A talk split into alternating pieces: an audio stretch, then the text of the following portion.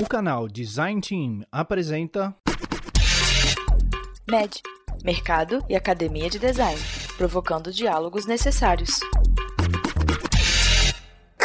Fala pessoal, aqui é o Edu, eu sou o tutor do Orelha, o estagiário. Orelha aí que. Calma, Orelha, calma, Orelha. É, calma. Orelha aí que é o editor aqui do podcast do MED e eu tô passando aqui rapidinho só para avisar que a gente teve um probleminha técnico aí na captação do áudio do Buriti e na... Calma, eu sei que não foi culpa sua, calma. E a qualidade não ficou tão boa como de costume, mas o conteúdo tá excelente como sempre. Então aproveita aí o episódio e até mais. Dá tchau aí, Orelha.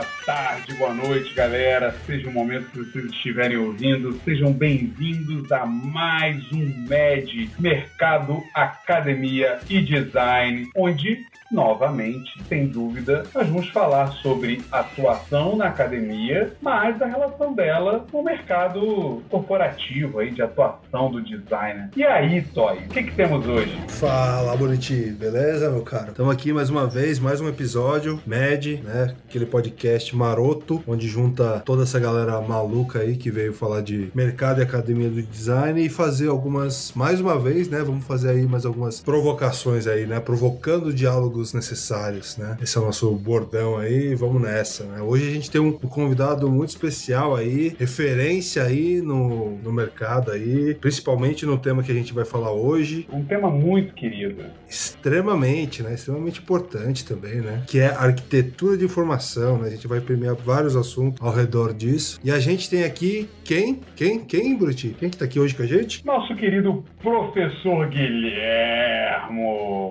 E aí, Guilhermo? Oi, pessoal. Bom, tá é um prazer estar aqui com vocês, conversando sobre esse tema que eu simplesmente adoro, tá? Que é a arquitetura de informação. O UX como um todo e das disciplinas de UX eu tenho um carinho especial pela arquitetura de informação. Boa.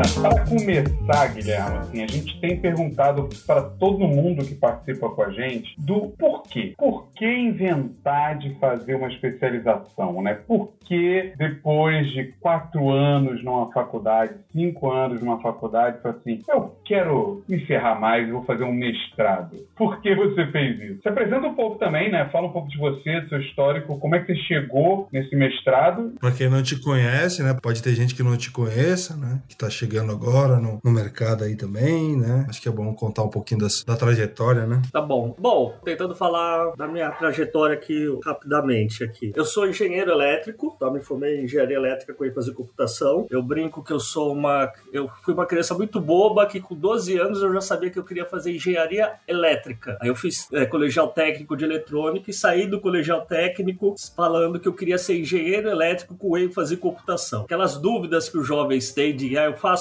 direito, medicina, engenharia, tal. Eu nunca tive. Eu sempre tive certeza do que eu queria ser. Terminei o curso de engenharia e aí eu peguei e comecei a trabalhar na Unilever, na área de TI da Unilever. Na Unilever tinha uma coisa muito interessante que era o seguinte, né? A Unilever, ela, eu estava na divisão de alimentos, né? E o gerente de TI que falava, Unilever faz margarina e molho de tomate. O que, que um profissional de TI da Unilever faz? Margarina e molho de tomate. Você não vai fazer hardware nem software aqui, tá? O que, que significava isso? Significava que o pessoal de TI tinha que estar próximo dos usuários, das áreas de negócio, entendendo necessidades, e aí a gente ia contratar alguém para fazer o sistema, tá? Então foi assim que eu, eu diria assim, eu caí na área de UX sem saber que eu estava fazendo o X, por conta disso daí. Você lá antigamente já estava botando chip na comida dos outros, né? Igual a galera fala hoje aí, chip na vacina, né? Olha que safado. Exatamente. É, e aí, o que, que aconteceu? Eu, dentro da Unilever, eu comecei a gostar dessa área de marketing que não tem como você não gostar de marketing estando lá dentro da Unilever. Isso me levou a fazer uma especialização em marketing. Eu fiz uma pós-graduação em marketing. Aí eu saí da Unilever, fui para o Banco Real e lá no Banco Real foi onde eu comecei a trabalhar de fato com o X, com a arquitetura de informação. Eu tinha o cargo de coordenador de arquitetura de informação, muito chique. Né? E aí, obviamente, que eu falei assim, cara, isso aqui é uma área nova e é, eu preciso estudar isso, aprender isso, né? Ter mais profundidade aqui nas coisas. Não dá para tocar isso daqui de uma forma baby, né? Então foi onde eu acabei indo para fazer mestrado e um pouco por influências da onde eu estava. Eu trabalhava numa no departamento que eu trabalhava, a minha gerente e o diretor, eles eram professores lá da USP, tá? Eu também eu fiz, eu fiz faculdade lá na USP, tá? E aí a, a, a minha gerente indicou para eu fazer um mestrado na área de ciência da informação, na ECA, né, na Escola de Comunicação e Artes, e tem tudo a ver, né? A parte de ciência e informação, ela é uma das bases de arquitetura de informação. Então por isso que eu acabei indo para lá. Tá? E aí depois eu depois do Banco Real fui trabalhando em outras empresas, então eu passei pela, pela Web Motors, passei pela, pela Try, que é uma consultoria de UX, passei pela Cato, pelo Globoplay e atualmente eu tô lá na Claro, cuidando do time de UX que cuida do Claro TV+. E agora, finalmente, respondendo a sua pergunta, tá? Por que fazer uma especialização? Eu acredito que uma, uma faculdade, uma boa faculdade, ela tem que te abrir a cabeça, tem que te abrir as portas. É, é muito difícil a hora que você pega um jovem de 17 anos, 17, 18 anos, quando tá entrando na faculdade, ele saber para onde que ele vai, que área que ele quer, ainda tá descobrindo o mundo tal. Então, uma boa faculdade, ela abre para você, tá? Ela tem que abrir a, a, sua cabeça e te mostrar um monte de coisas que é possível fazer dentro daquela grande disciplina, dentro daquele grande campo que você tá estudando, tá? Então, você pega, que nem eu fiz faculdade de engenharia, cara, você vê programação, você vê hardware, você vê software, você vê o estudo de tensão, circuitos, uma porrada de coisa, tá? Depois, a hora que você começa a trabalhar, que aí você começa um pouco de oportunidade, um pouco de gosto faz você cair em alguma área profissional, é que aí você começa a falar assim, opa, essa área agora eu preciso me focar nela, me especializar mais nela. Foi um pouco dessa forma que eu fui buscando as minhas especializações. Tá? Então eu falei assim, ah, agora eu caí para um negócio chamado UX, tá? um negócio chamado arquitetura de informação. Preciso estudar isso com mais profundidade, que era uma coisa que eu não tinha na, na faculdade. Eu tinha visto muito pouquinho sobre o que, que seria a parte de, de UX, experiência do usuário. Tá muito, muito, muito, muito por cima. Tá? Então aí foi onde eu fui me especializar nisso daí. Então eu vejo dessa forma, eu acho necessário isso, mas eu recomendo até para as pessoas, não termine a faculdade e já, já vai para uma especialização. Calma, dá um tempo, vai começar a trabalhar um pouco, vai sentir um pouco do que, que você gosta no mercado, para daí sim buscar aquilo que faz sentido para você. Boa. Cara, isso é muito interessante, assim, porque muita gente que ouve a gente se questiona desses motivos, né, desses motivadores para fazer isso. E aí eu acho que tem uma coisa mais importante ainda que é o impacto que você vê que isso traz de fato para a carreira das pessoas, né? Porque, ah, não, beleza, terminou a graduação, dá um tempo, vê se é isso de fato que você quer, mas tendo ideia de que era isso, aí você foi lá e fez. Que impacto que você sentiu isso na sua carreira como um todo, né? Isso mudou, isso direcionou os próximos passos? Ah, direcionou, tá? No meu caso, tanto a, a pós-graduação que eu fiz em marketing, quanto a, a especialização, o mestrado que eu fiz, eu diria que eles mudaram e complementaram muito na minha carreira. E eu diria, talvez veio um pouco do meu perfil, né? Eu, talvez a pergunta seguinte, por que, que você quis fazer engenharia, né? E até hoje, você pergunta para mim, qual que é o seu, sua profissão? né? A hora que eu tô no hotel preenchendo ficha do, do hotel, né? De check-in, que tem lá, qual é a sua profissão? Minha profissão é engenheiro, tá? E por que que eu falo que eu sou engenheiro? Porque eu gosto de resolver problemas. Tá? Eu gosto, acho que o que mais curto não é mercado X ou mercado Y, é a parte de resolver problemas. Quando eu fui fazer a pós-graduação em marketing, a pós-graduação em marketing, ela me ajudou a achar problemas. Engenharia te ensina a resolver problemas, mas não te ensina a entender da onde que veio aquele problema, né? Ela, ela te ensina a resolver, não te ensina a achar os problemas. O marketing ele ajuda mais nisso. Tá? Na hora que você começa a estudar público, mercado, pensar em posicionamentos de produto, o marketing ajuda muito, muito nisso daí. Então, eu acho que isso daí me ajudou a abrir mais a cabeça de entender o porquê que eu estou recebendo um problema para resolver. Tá? E conseguir discutir estrategicamente com, com stakeholders, com outras pessoas acima, porque é, é importante resolver aquele problema. Aí, na hora, no mestrado, eu diria assim, foi um pouco de conseguir se aprofundar naquele tema. Eu diria assim, eu tava, caí, né, de coordenar a parte de arquitetura de informação, no começo, aquele começo lá tudo era mato, tal, não, ninguém sabia muito bem o que, que, o que, que era o X, estava todo mundo estudando isso daí, e aí na época eu senti muita necessidade de se aprofundar nisso daí, entender melhor o que, que era é, essa área. E o que foi bacana foi justamente de buscar é, dentro de uma área de humanas isso. Então, eu, como eu tenho a, a, a graduação, eu fiz na área de exatas, ter esse mestrado forte na área de humanas ajudou a complementar e entender necessidades de seres humanos, comportamentos que eles têm, comportamentos quando estão buscando informação e tudo mais. Então, acho que é isso. Pô, show de bola, Guilherme. Isso é bastante importante. Isso é grande parte do que a gente tenta provocar essa reflexão aqui dentro né, do, do MED, né, do, do podcast. É ver é, as pessoas exercitarem esse olhar do, da importância de se aprofundar né, nos temas de pesquisa, né, seja através da pesquisa acadêmica,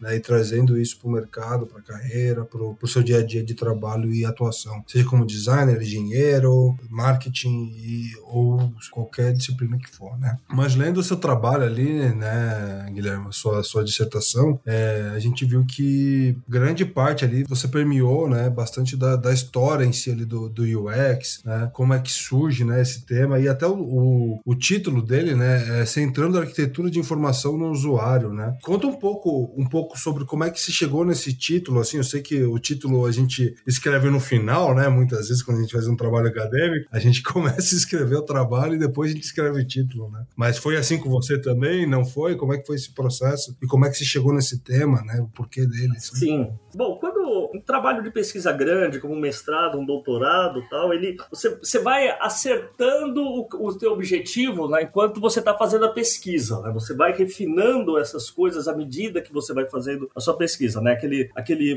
aquela frase lá, o caminho se faz ao caminhar. Quando eu comecei o mestrado, eu queria apenas fazer uma, a minha, concentrar minha pesquisa apenas no começo do processo, né? De como que eu faço o levantamento das necessidades dos usuários e tudo mais. O que, que a gente foi percebendo é que esse, esse, estudar só esse comecinho de um processo de arquitetura de informação acabou ficando pequeno para o contexto da época, né? Hoje em dia eu diria que tem muito mais material, mas na época ainda eu diria que era uma coisa pequena para se estudar aquilo lá, e até do fato de eu estar coordenando uma área, eu precisava enxergar melhor todo o processo de trabalho de um projeto, todo o processo que envolve um projeto de arquitetura de informação. Então, o que que, o que, que a gente fez ali foi estudar toda essa metodologia de projeto, né? estudar o, o, o, o processo de trabalho. Então, eu entrevistei alguns arquitetos mais experientes na época tal, para entender o processo de trabalho deles, entender as dificuldades deles e trazer princípios do que, que precisa ter para uma metodologia de projeto de arquitetura de informação. E o importante disso daí era trazer conceitos de design centrado do usuário nessa metodologia. Como aplicar conceitos de design centrado no usuário dessa, nessa metodologia. E daí que acabou então, o, o título final, né? Centrando a arquitetura de informação no usuário, que é o como eu, eu consigo, no meu processo, trazer elementos ali para que uh, a gente realmente esteja esteja botando o usuário no centro do nosso processo de decisão, do nosso processo de design. É,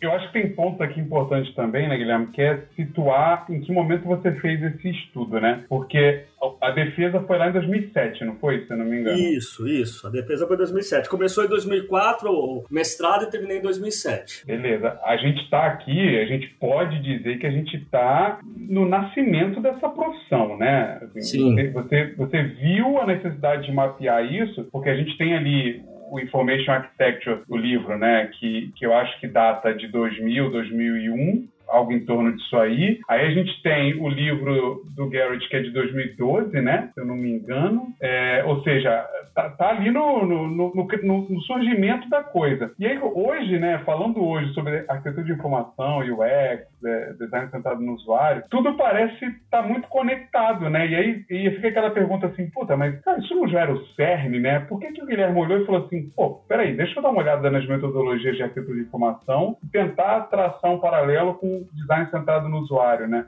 Isso não era tão claro, né? Como é que você vê isso na época? Então, sempre existiu. Não vou, não vou falar que não dá para falar que a arquitetura de informação não se preocupava com o usuário, que eu estaria falando uma balela, né? Ela sempre se preocupou com o usuário. Desde o nascimento, ela se preocupou com isso. Tá? O que eu acho que eu tentei fazer no, no, meu mestrado é deixar isso um pouco mais explícito. Tá? É, de que forma que eu fiz isso daí? Tem duas, duas disciplinas que eu, que eu encontrei que tratam desse tema de design centrado no usuário. Uma é a própria interação humano-computador, né? que daí é onde vem a, a disciplina de usabilidade e tudo mais, que tem aqueles conceitos lá de se focar desde o começo do projeto no usuário, nas tarefas dele, é, ter o processo de design cíclico, fazer testes de usabilidade e tudo mais. Tá? Então, esses conceitos vêm, vêm da interação humano-computador. É, mas a ciência da informação ela também tem uma, uma vertente se preocupando com o design centrado no usuário. Isso começou mais ou menos na década de 80, quando a ciência da informação começou a se preocupar em entender como as pessoas é, adquirem conhecimento, né? Como, como, como surge o conhecimento das pessoas. E aí, para isso, ela começou a, a, a buscar ter uma visão mais holística do usuário, entender antes durante e depois, né? O que leva a pessoa até o sistema, o que, que ela faz lá dentro do sistema de informação, que uso que ela faz daquela informação e tudo mais. Então, e, esses princípios ali, eu diria que eles não estavam tão explícitos nos primeiros livros, né, sobre arquitetura de informação, tá? Então, é o, a, a, a minha dissertação acaba reforçando isso.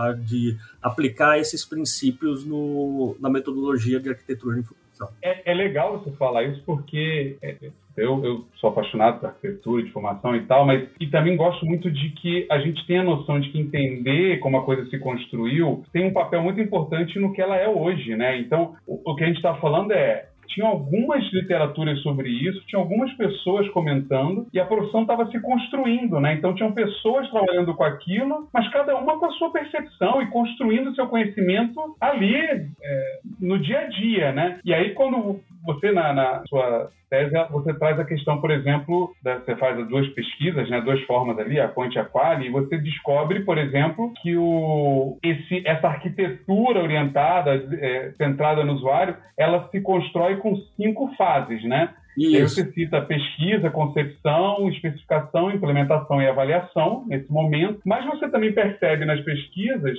que raramente eram feitas pesquisas com o usuário, né? Isso, isso de certa forma evidenciava para você, trazia essa realidade de que, olha, é, tem o usuário no centro, mas tem um gap aqui. É isso? Foi, foi assim? Não é bem assim, né?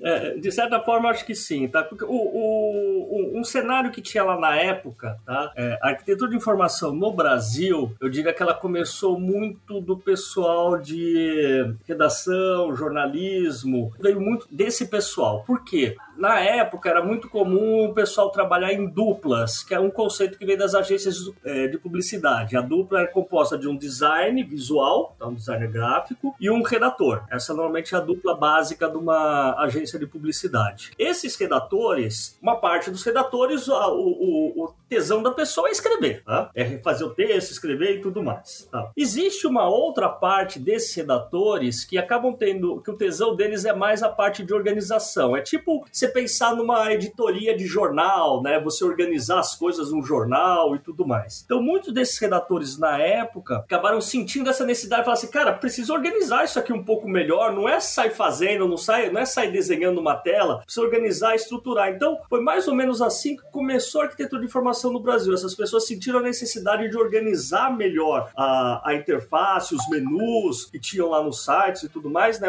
Fazer, fazer essa organização melhor. É, e aí começou esses profissionais começaram a buscar coisas. Ah, mas como é que faz isso? Como é que faz aquilo? Como é que faz aquele outro tal? Foi onde começaram a achar o, os livros sobre arquitetura de informação, né? O, o, livro do Urso Polar, que é o mais, mais famoso deles. Mas nesse ponto que você estava falando, né, de que o pessoal estava aprendendo, né, é onde você vê muito a diferença que existe entre a primeira edição e a segunda edição do livro do Urso Polar, né? A primeira é de 98, a segunda eu acho que é de 2004. É, a primeira edição, que era, é, tipo, acho que é metade metade da segunda, né? Você vê que é uma coisa mais incipiente, onde, onde você tem lá o Rosepel de Morville tentando é, registrar o que eles estavam vivenciando na época. Tá? Tem coisas bacanas lá tal, mas era mais uma coisa que eles estavam tentando registrar o que estavam vivenciando na época. A segunda edição você já percebe que o negócio já ficou mais estruturado. Tá? Eles já começam a falar de metodologia, de fases, das ferramentas e tudo mais.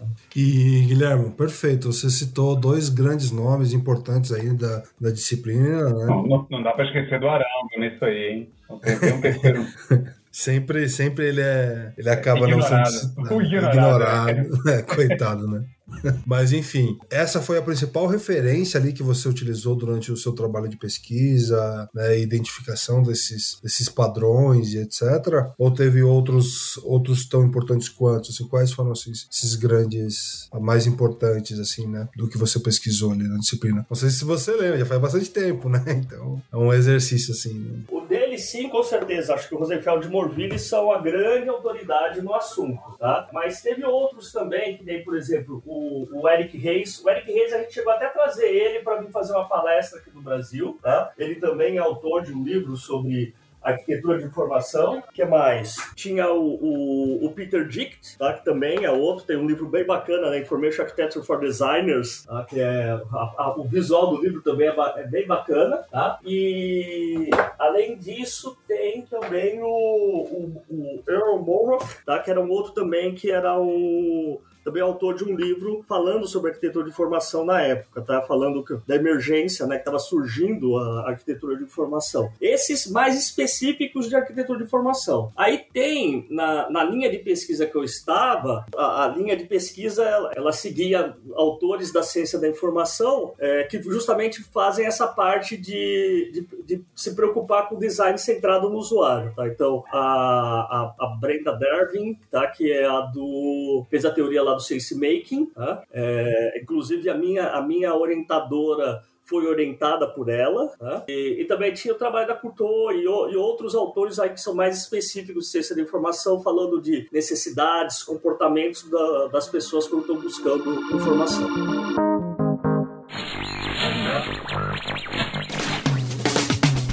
Se você gosta do conteúdo gerado aqui no Design Team e tem interesse em trocar uma conversa, bater um pouquinho de papo com outros designers, saiba que o Design Team tem um Telegram com mais de 1.800 pessoas, uma comunidade de conteúdo muito impressionante. Se você se interessou, basta buscar aqui na descrição desse podcast, acessar e começar o debate.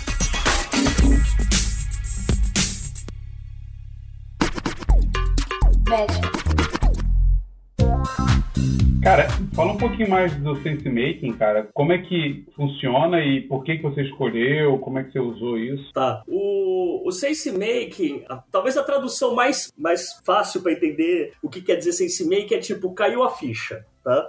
O sense making ele tenta é, estudar, é uma, é, um, é, uma, é uma metodologia é um, é um framework de metodologia de pesquisa para você tentar estudar como que as pessoas adquirem conhecimento, né? Ou seja, como que cai a ficha. Basicamente, o que que ele, o que que ele pensa? Assim, se vocês olharem lá no meu mestrado, vocês vão ver que tem o, o famoso triângulo do sentimento, tá? A ideia é basicamente o seguinte, imagina que tem uma pessoa que está vivendo a vida dela, né? Está, como, falando de uma forma mais acadêmica, né? Ela está seguindo no espaço-tempo. Mas tá, basicamente, está vivendo a vida dela, tá? Aí ela se depara com algum, alguma situação, um obstáculo tal, onde é, falta para ela informação para conseguir superar aquele obstáculo. Tá? Sei lá, pensa numa pesquisa que você está fazendo, ou sei lá, um exemplo simples assim, ah, eu preciso abrir uma empresa, quero abrir uma empresa. Como é que se abre uma empresa? Não faço a menor ideia de como que abre uma empresa. Tá? Ah, quero ser MEI. Tá? Como é que faz para ser MEI? Tá? É o momento que você que lhe falta informação, você tem uma lacuna de informação ali. E aí, beleza, o que a pessoa faz então quando falta essa lacuna de informação? Ela vai pesquisar pesquisar isso daí, ela vai partir para fazer pesquisas, tá? E, de, e até encontrar uma informação vai fazer uso dessa informação. O que, que o SenseMake tenta fazer é mapear esse contexto. Tá? Então, ele está lá,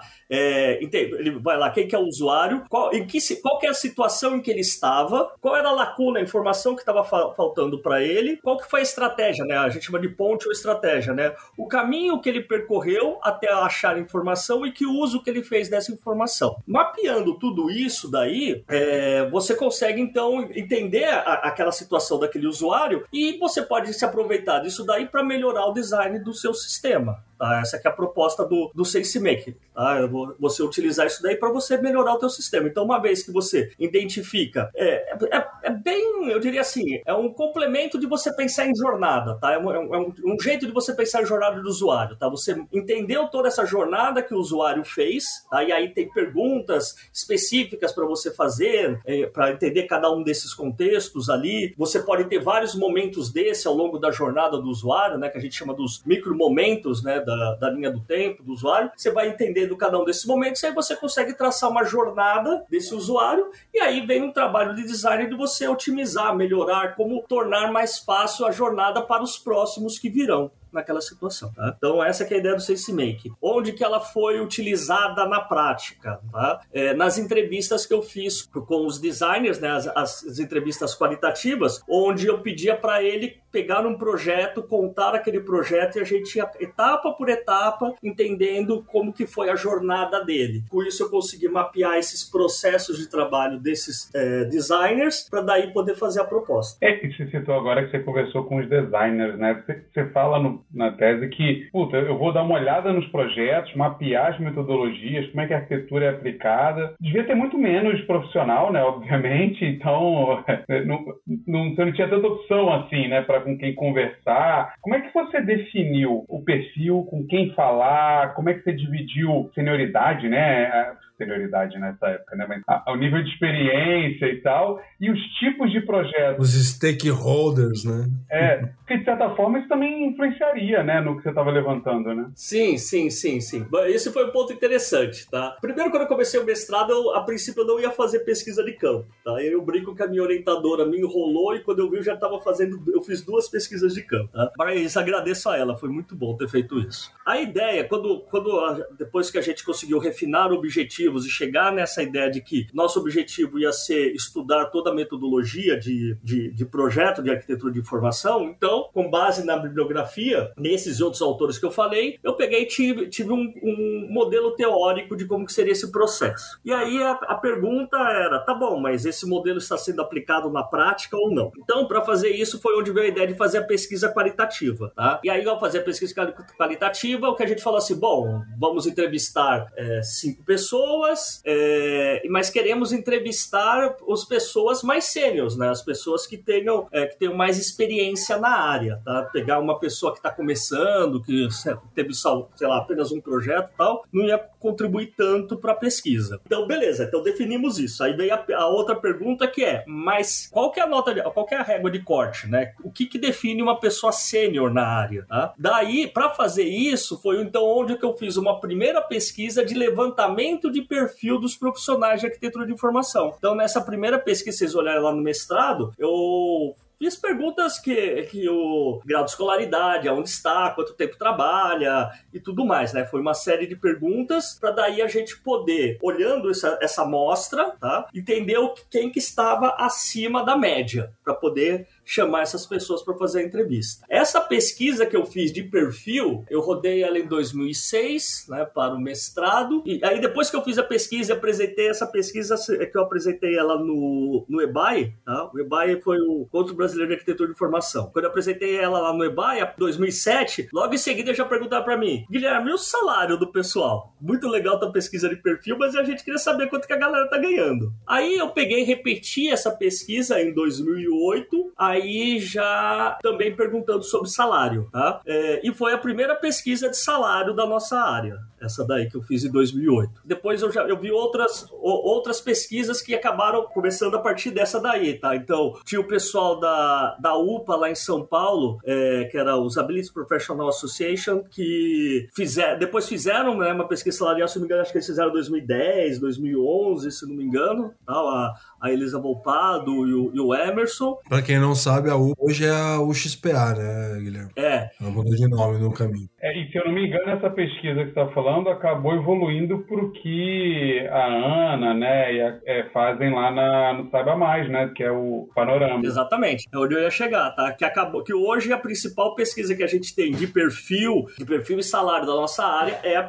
a pesquisa do panorama lá feito pelo pessoal da Saiba Mais há uns bons anos. Show de bola. E Guilherme, durante esse, a sua pesquisa também, um, um outro ponto que você identificou, né, foi que assim, o, os princípios da abordagem do design centrado no usuário, né, eles eram mais aplicados às duas primeiras fases daquelas cinco fases que você tinha identificado lá, né, pesquisa, concepção, especificação, implementação e avaliação. Seriam as duas primeiras, pesquisa e concepção, né? É, sendo que a primeira ali era uma aplicada, era aplicada à abordagem mais da ciência da informação e na segunda a do IHC, né? Do Interação Humano-Computador. Né? Isso. Então a gente meio que divide aqui dois, quase que um num problem space e um solution space, poderia ser o, o equivalente ao que a gente ouve falar hoje. Como é que você evidencia isso, né? O que, que você identificou ali? É, eu diria o seguinte, na época, quando eu fiz o mestrado, eu ainda não conhecia lá o, o, o Double Diamond.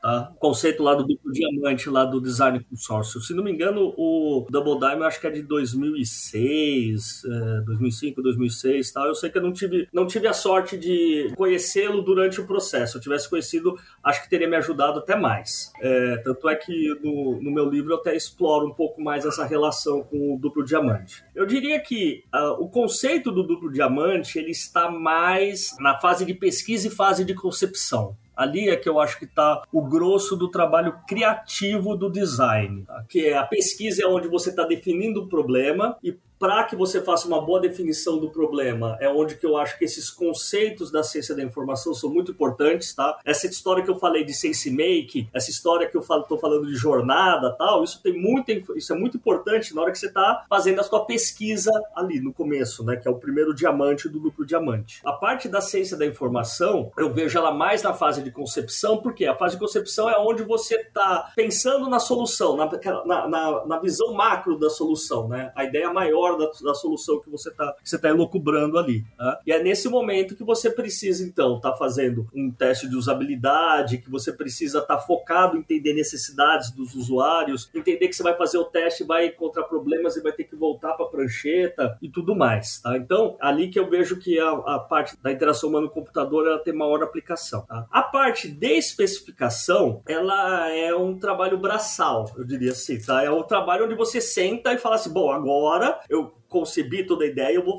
pegar e vou desenhar o detalhe da tela, né? Os detalhes do pixel e tudo mais. É, não que isso não seja uma parte criativa ainda, sim, existe muito trabalho criativo ali. Mas aqui eu diria assim, você está muito mais se, é, se, preocupando com detalhes, em ajustar os detalhes da sua solução ali, tá bom? Depois disso daí, né? depois que você fez a especificação, vai para um desenvolvedor que vai fazer e você precisa acompanhar o trabalho dele, Tá? E no final vem a parte da, da avaliação, onde você precisa verificar se realmente aquilo, o, o produto que você queria construir, se ele alcançou os, os, objetivos desejados. Embora eu fale dessas cinco fases, não pense que essas fases é uma linha de montagem, tá? Isso aí não é faz isso, depois faz isso, depois faz isso, depois é aquilo outro. Tá? Essas coisas se misturam muito no, no pensamento. Tá? É, você muitas vezes está fazendo pesquisa, aí você já tem ideias do como você quer resolver, aí você começa a esboçar aquela solução, volta para trás, vai para frente tal. Então, é, o processo ele é mais caótico, é um caos organizado. Tá? Ele é bacana por conta disso, mas ele é um. Ele, existe esse caos com o qual você precisa conviver. Cara, e é muito legal porque eu não sei se você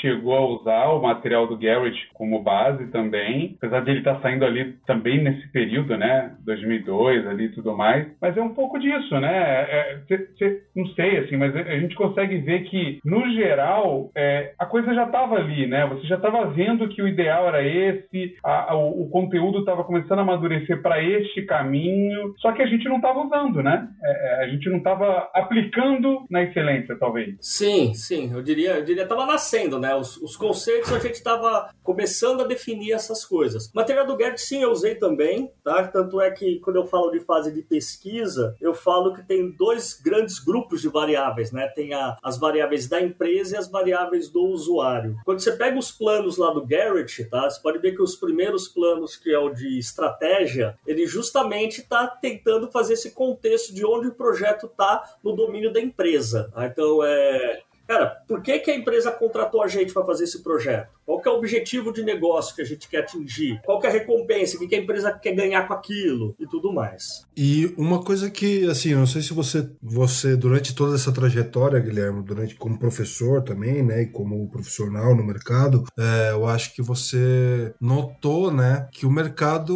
mudou muito, as exigências e, e até, assim, as aplicações, as entregas, até porque muita coisa foi padronizada, boas práticas e etc, né, frameworks nasceram, né, se consolidaram, se popularizaram. É, e qual que é a principal diferença que você vê, assim, principalmente no, na disciplina de arquitetura de informação, né, é, naquela época que você fez a pesquisa para hoje, assim, qual que é a principal diferença que você sente, assim? Tá, eu diria, acho que tem dois pontos aí. Pensando na área de UX como um todo, eu não estou falando tanto de arquitetura de informação, eu acho que já existe um reconhecimento maior da importância dessa área. Lá atrás, é, as pessoas ainda nem sabiam o que, que era UX, o que, que era arquitetura de informação, por que, que você precisa fazer pesquisa, por que você precisa disso, por que você precisa fazer aquilo outro tal. A gente ainda estava descobrindo essas coisas, tá? Hoje já está muito melhor do que naquela época, tá? Na, naquela época era muito comum ter uma única pessoa dentro da empresa que se preocupava com X. Hoje você já vê que as empresas já têm times estruturados, já tem um, um grupo, um time de design trabalhando lá internamente. Tá? Então, nesse ponto, eu acho que se valorizou bastante. Tá? Especificamente com relação à arquitetura de informação, a sensação que eu tenho, ah, na verdade, na verdade, eu já ouvi muito, muita gente falando que é, que acha que a arquitetura de informação ficou esquecida e tudo mais. Eu não diria tanto isso, tá? Eu acho que, como que o. Na, na época, como eu trabalhava, por exemplo, em banco, desenhos de fluxo, desenhos de é, organização de menus, bancos têm menus gigantescos e tudo mais, então o trabalho de arquitetura de informação era mais evidente lá na, na época. E acredito tá, que empresas que, que, o produto tem essa natureza tá, de ter vários menus, várias transações diferentes lá dentro, tal, acredito que as empresas que têm essa natureza, os designers acabam buscando mais os conceitos de arquitetura de informação. Outros conceitos, empresas que, por exemplo, que não tem tanto isso, tá, que organização de dados é mais simples e tudo mais, a arquitetura de informação acaba ficando um pouco mais simples também, tá? Vem da natureza do produto, até aí não, não vejo problema com isso. Sinto às vezes que o pessoal às vezes per, perdeu algumas coisas bacanas que a gente já tinha lá na época, tá? É, que nem quando você fala do Garrett, o Garrett, além lá do, do desenho dos cinco planos, por exemplo, ele tem uma coisa que eu acho muito legal, que é o vocabulário visual para você desenhar fluxo. Aquilo ajuda muito na hora que você está desenhando fluxo e tudo mais mais. Tudo bem que nas ferramentas que a gente tinha na época, era bem mais difícil de desenhar fluxo. Hoje em dia você consegue botar um. Você joga um print de tela com miro e você desenha um fluxo misturado com as telas e tudo mais. Mas tem conceitos bacanas naquele vocabulário ali que ajuda muito a gente a, a em, em, projetos mais complexos. Então, quando você vai ter que fazer um fluxo de cadastro, um fluxo de vendas e tudo mais, esses conceitos do, do vocabulário do Garrett, por exemplo, eu acho bem bacana de aplicar, ajuda você a fazer o desenho, né? Pensar o cara tá aqui, para onde que ele vai, o que, que é essa seta, existe essa página, não existe essa página e tudo. Eu vejo que às vezes tem designers que, é, não, por não conhecer esse vocabulário, é, acabam desenhando os desenhos de fluxo com vários símbolos diferentes e acabam, às vezes, até se confundindo nisso daí. Médio.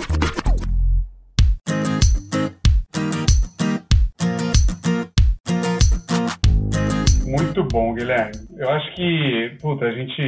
Esse assunto eu poderia ficar eternidade, assim, mas é, eu acho que a gente fez uma boa passagem histórica, né, por tudo, e o teu, o teu estudo está muito detalhado, tem muita coisa legal para quem quiser, né, conferir, ler um pouco mais, mas ele também acaba influenciando no seu material que recentemente você lançou e vai sair, que é o livro dos fundamentos de UX, né? Isso. Muito bom, muito bom. Então, cara, muito obrigado, muito obrigado pela presença aqui, cara, foi muito rico e espero que todos aí tenham gostado e que a gente tenha trazido mais uma provocação aqui necessária, né, Toy? Sim, obrigado, mestre Guilherme, professor. Queria te agradecer demais, assim, é um tema que eu adoro, é um tema que eu, que eu sou muito fã, assim, também. O Buriti eu sei que também é. E gostaria muito, Guilherme, de deixar agora aqui o espaço para você, além de te agradecer, né, para você falar do que você quiser, contar um pouco mais do, dos fundamentos de UX, né, que tá aí no forno, né, e falar um pouco como você quiser, contar um pouquinho dos seus links, como que o pessoal fala com você e tudo mais. E é isso, fica à vontade, o espaço é seu, meu mestre. Tá, joia. Muito, muito obrigado por esse espaço. É, bom, falando do, do livro, tá? Eu tô lançando o livro Fundamentos de UX, Conceitos e Boas Práticas. Na verdade, é um livro que eu já venho há uns bons anos escrevendo ele. Escrevi, parei, escrevi, parei, escrevi, parei. E uma das coisas boas que veio com a pandemia é que eu tive tempo para me concentrar nele, tá? É, o livro tá para sair, estamos atrasados, o processo de revisão e diagramação demorou mais do que esperado, tá? Tá indo bem, mas demorou mais do que esperado e já estamos finalizando isso para poder mandar para gráfica. No livro, uma parte do livro eu atualizo muitas das coisas que estavam que eu vi lá atrás do mestrado, tá? Eu atualizo lá no livro, somente quando eu falo da parte de arquitetura de informação, os sistemas que compõem a arquitetura de informação, eu atualizo lá no livro e acrescento com outras coisas que eu ganhei de experiência ao longo de todos esses anos, né, como profissional e professor da área, tá? Então, eu falo das disciplinas que compõem a, a, o X, né, arquitetura de informação, usabilidade, design no usuário, design visual, design cross-device, o X-Writing, falo tudo isso e falo também dos, das diretrizes para os principais devices. É, desktop, celular, tablet, smart TV, terminal de atendimento e até sobre chatbots. Tá? A ideia desse daqui é falar, é falar, quando eu falo conceitos de boas práticas, é falar o que precisa ser feito, quais são os fundamentos teóricos e boas práticas que fundamentam a nossa disciplina. E já tenho planos, não só planos, como também já tenho boa parte do segundo volume escrito, que é no segundo volume onde eu vou falar mais de metodologia de projeto. Tá? Então, falar mais das etapas que a gente estava falando aqui da arquitetura de informação, resgatar o, o, vocabulário visual do Garrett ali e tudo mais. Tá nos planos também já lançar esse segundo volume. Bom, é, bom para quem quiser me contatar, me procura no LinkedIn, Guilhermo Reis. Acho que é com o no final, então fica mais fácil de me achar. Bom, é, acho que é o canal mais fácil ali. E também tem o site do livro, tá? Fundamentos de UX tá? Tudo junto, fundamentosdeux.com. Lá por lá também tem um Fale Conosco que você pode entrar em contato comigo. Pessoal, Thor, Rafael, muito obrigado, tá? Adorei aqui estar conversando com vocês, adorei esse espaço aqui. E é sempre bom estar resgatando essa, essa história da nossa disciplina, né? É muito rico resgatar tudo isso daí. Muito bom, cara. Obrigadão e até a próxima, mais um MED no mês que vem, galera. Valeu!